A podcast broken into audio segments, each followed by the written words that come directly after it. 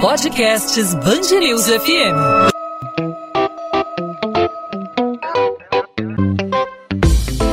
Dois às 20, com Maurício Bastos e Luana Bernardes. Pela primeira vez, a Festa Literária Internacional de Paraty será realizada de forma virtual, por causa, claro, da pandemia de Covid-19.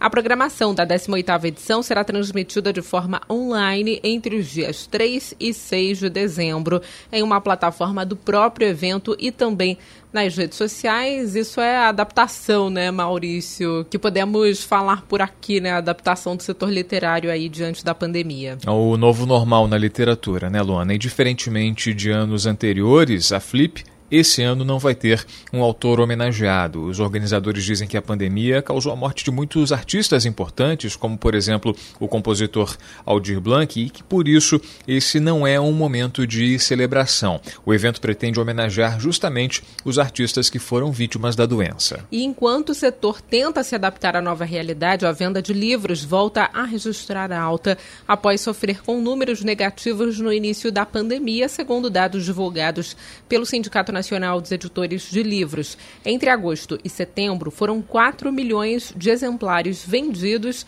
e entre os consumidores está a Ana Clara, de 16 anos, que confessa aí uma procura maior pelos livros durante esse período de isolamento social. Eu comprei muitos livros na pandemia, na verdade, a grande maioria dos que estão na minha estante agora eu comprei durante a pandemia, eu comprei mais ou menos uns 15 livros durante a pandemia. Eu tinha ficado um pouco afastada da leitura até dezembro, mas eu voltei a ler esse ano por conta da pandemia, não ter nada para fazer, não ter com o que distrair a cabeça, então eu voltei a ler e daí eu já li uns quase 20 livros só nesse período da quarentena. O resultado representou um faturamento de 154 milhões de reais. Na comparação com o mesmo período do ano passado, o aumento nas vendas foi de mais de 25%. E para falar justamente sobre a expectativa do setor editorial nós vamos conversar com o sócio e publisher da Aller Editora e da 106, Omar Souza. Omar, seja bem-vindo aqui ao podcast 2 às 20,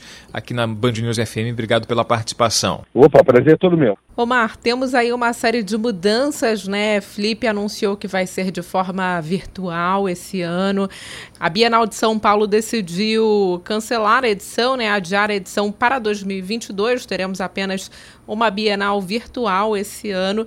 E como você acha que a pandemia está afetando aí o mercado editorial, especialmente falando aí desses eventos tão importantes, né, para a disseminação da, da literatura, para a disseminação, para uma conversa, cultura, como que esses eventos é, a mudança nesses eventos está afetando o mercado editorial também nas vendas, né?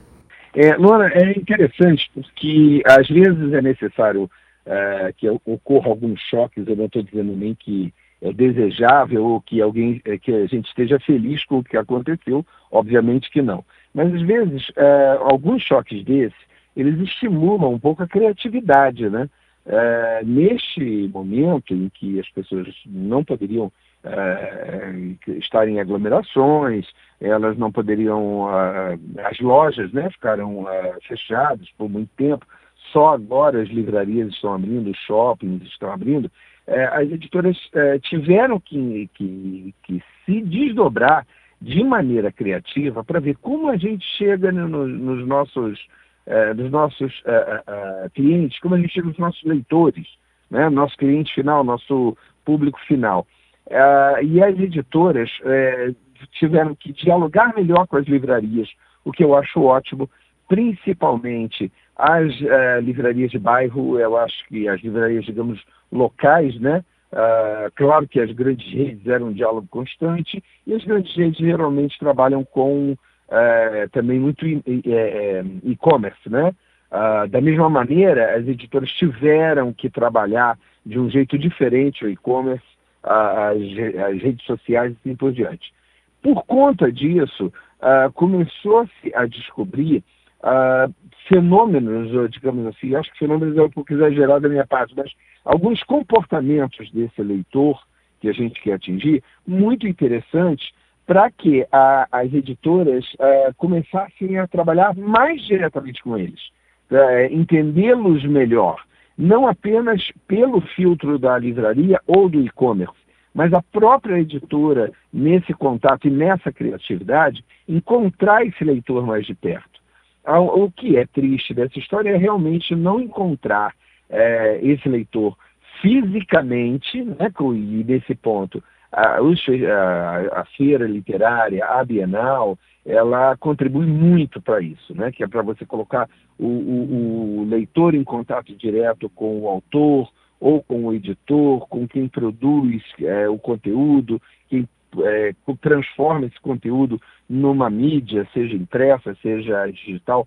Essa é a parte triste, mas que de alguma maneira também está sendo afetada pela necessidade de sermos criativos. Então, assim, eu acho que o mercado editorial está conseguindo se recuperar, já dá sinais de recuperação.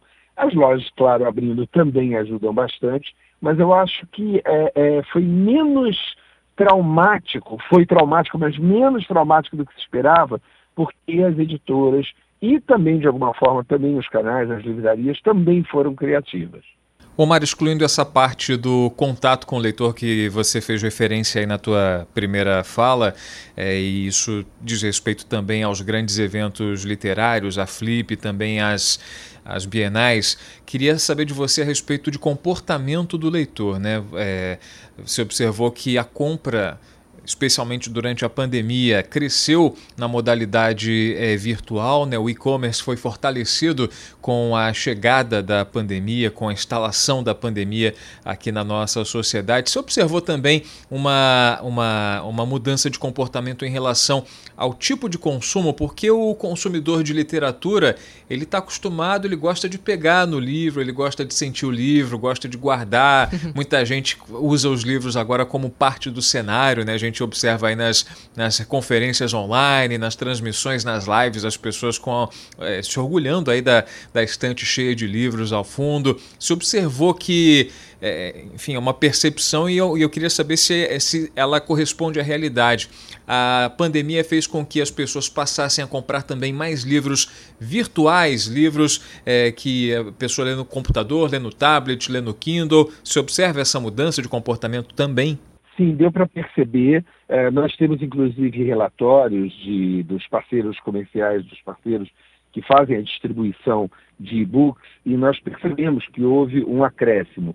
É, inclusive, uma das principais distribuidoras, é, há mais ou menos uns dois meses, chegou a reportar que nos primeiros meses da pandemia, mais que dobrou a, a, a, a procura por, é, por exemplares virtuais.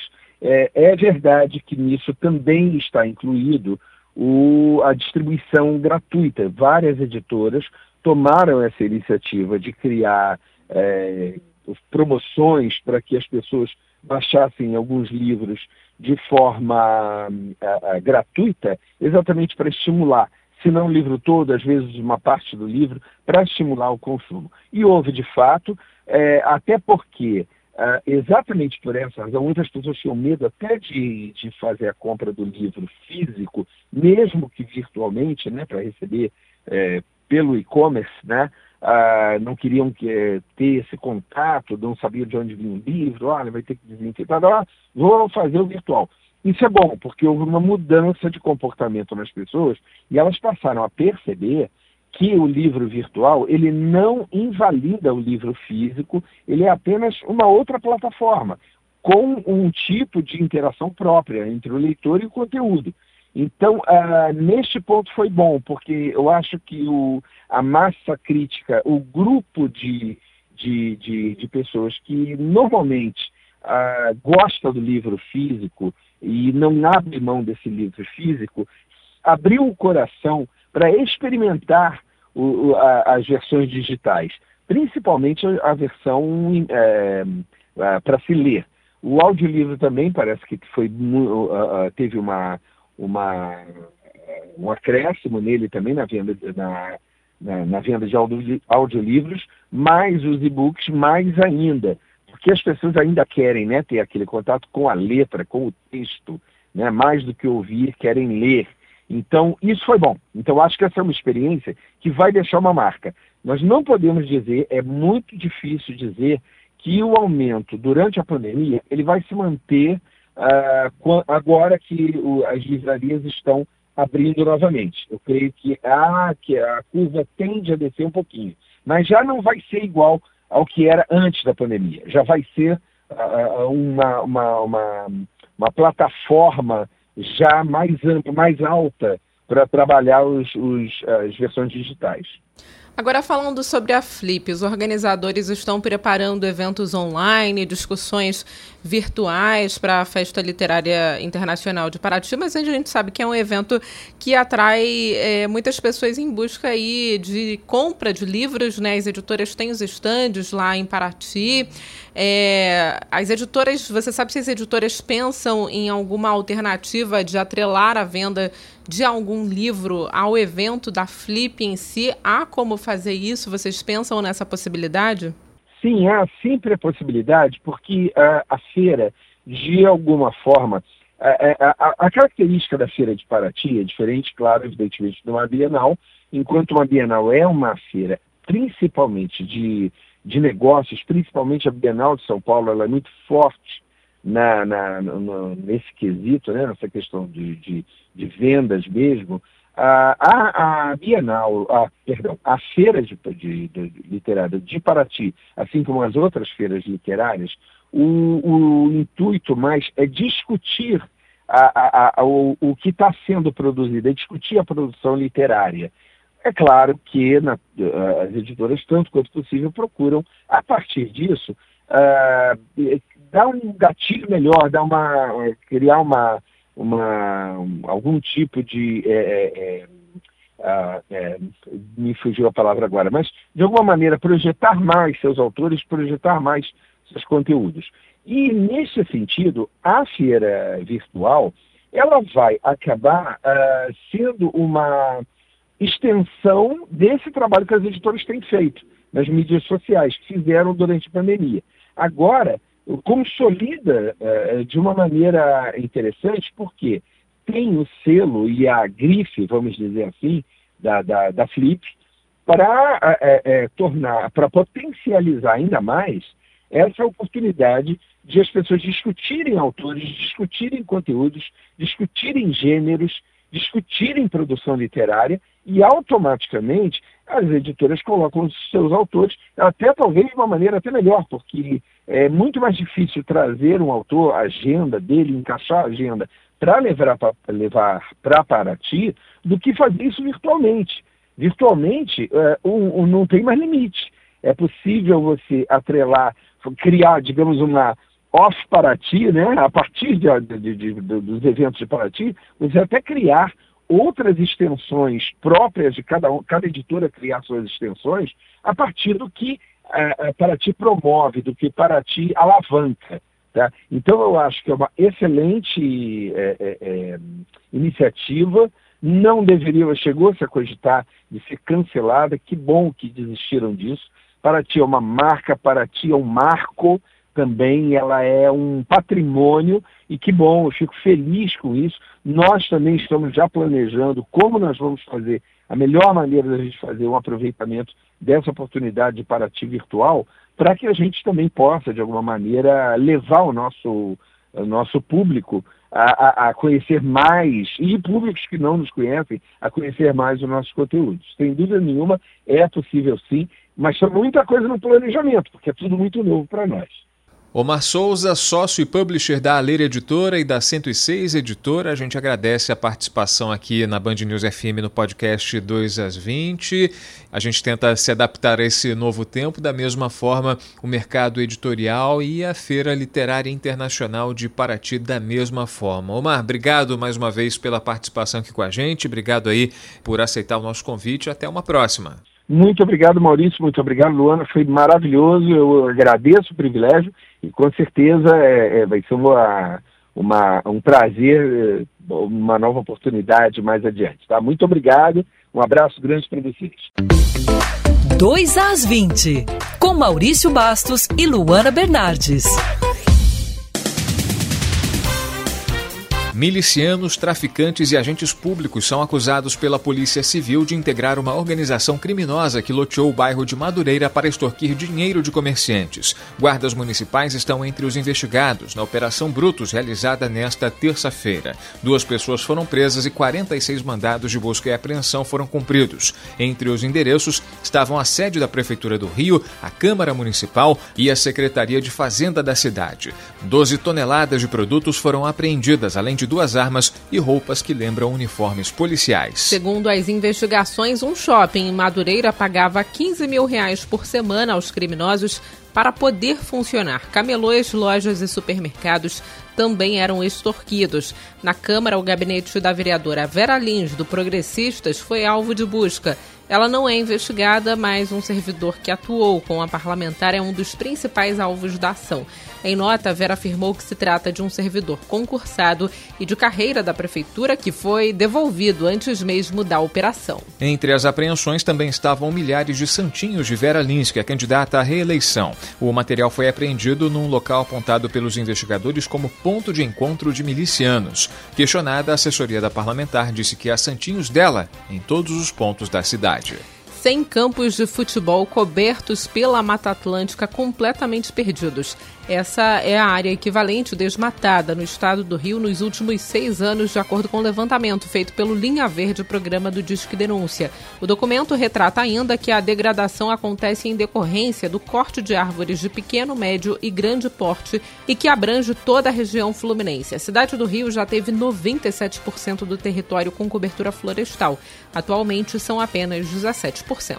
Um relatório elaborado pelas comissões de saúde, especial para fiscalizar os gastos gastos do Estado no combate à pandemia de coronavírus da Assembleia Legislativa do Rio aponta que a crise sanitária já custou 420 milhões de reais aos cofres públicos. O valor foi pago para as organizações sociais. No documento ainda há propostas de emenda constitucional para dar transparência à execução orçamentária do Estado e instalar uma comissão parlamentar de inquérito para dar prosseguimento às investigações sobre as possíveis irregularidades da Secretaria Estadual de Saúde. E você já imaginou, Maurício, correr a maior maratona da América Latina? Ah, nenhuma chance, Luana. Só olhar. e de forma virtual? Aí já é outra já... conversa. a Maratona do Rio precisou se reinventar também devido à pandemia e lançou um aplicativo para a realização da prova que vai poder ser disputada de qualquer lugar do Brasil. Também teve mudança na data. A corrida que acontece no feriado de Corpus Christi vai ser entre os dias 9 e 12 de outubro. Não vai ter linha de largada nem de chegada. Com um aplicativo de celular, como aqueles para monitorar os exercícios, os concorrentes vão poder correr em pista no quintal de casa ou até mesmo na esteira. Nesse caso, é necessário um aparelho compatível com o aplicativo. Aí já é outra conversa. Aí podemos participar da maratona sim. às 20. Podcast 2 às 20 vai ficando por aqui, hoje falando sobre o setor cultural, né? Um setor que está sofrendo aí com a pandemia de Covid-19. No caso da literatura, os eventos programados para esse ano estão se adaptando. No caso da Flip, vai ocorrer de forma virtual. A Bienal de São Paulo, que estava programada também para o final do ano, foi adiada para 2022, mas teremos uma Bienal Virtual de São Paulo, a primeira Bienal Virtual de São Paulo que vai ser realizada aí, a primeira edição desse evento em meio à pandemia, cada vez mais eventos virtuais, né, Maurício? É verdade. A gente tem outros exemplos aí, é, Salão do Automóvel cancelado esse ano, né, e uma série de outros eventos que acabaram tendo que ser adiados justamente pela pandemia de Covid-19. É a adaptação, é a nova realidade que a gente está vivendo e não poderia ser diferente com essa maior feira literária do Brasil que todo ano atrai um público enorme, gigantesco para a cidade de Paraty, transforma, colocou a cidade de Paraty, deu mais projeção, mais visibilidade do que já tinha, né? Paraty que todo ano recebe um grande número de turistas, especialmente em função é, da Feira Literária Internacional. Esse ano vai ser de forma diferente. Infelizmente, né, para o turismo não é uma boa notícia, mas é a forma como a gente pode fazer a flip aí de uma forma segura, sem qualquer risco de transmissão para a Covid-19. A gente torce então para o futuro, né, uma vacina aí contra a Covid para voltarmos à nossa normalidade, né? Para o turismo voltar a ganhar força, não só aqui no Rio de Janeiro, mas no país e no mundo, né, Maurício? É isso, Luana. Bom, podcast 2 às 20 vai ficando por aqui. O episódio desta terça-feira falou sobre a Flip, a nova versão da Flip, a versão online que vai ser realizada nesse ano de 2020.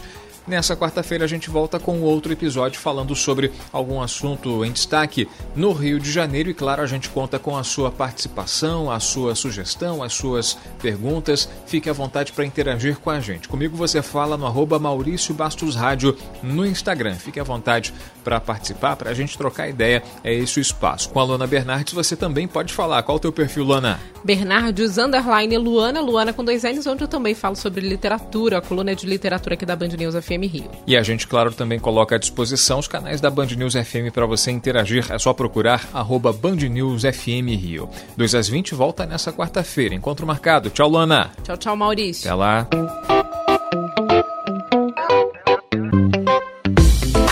Dois às 20, com Maurício Bastos e Luana Bernardes.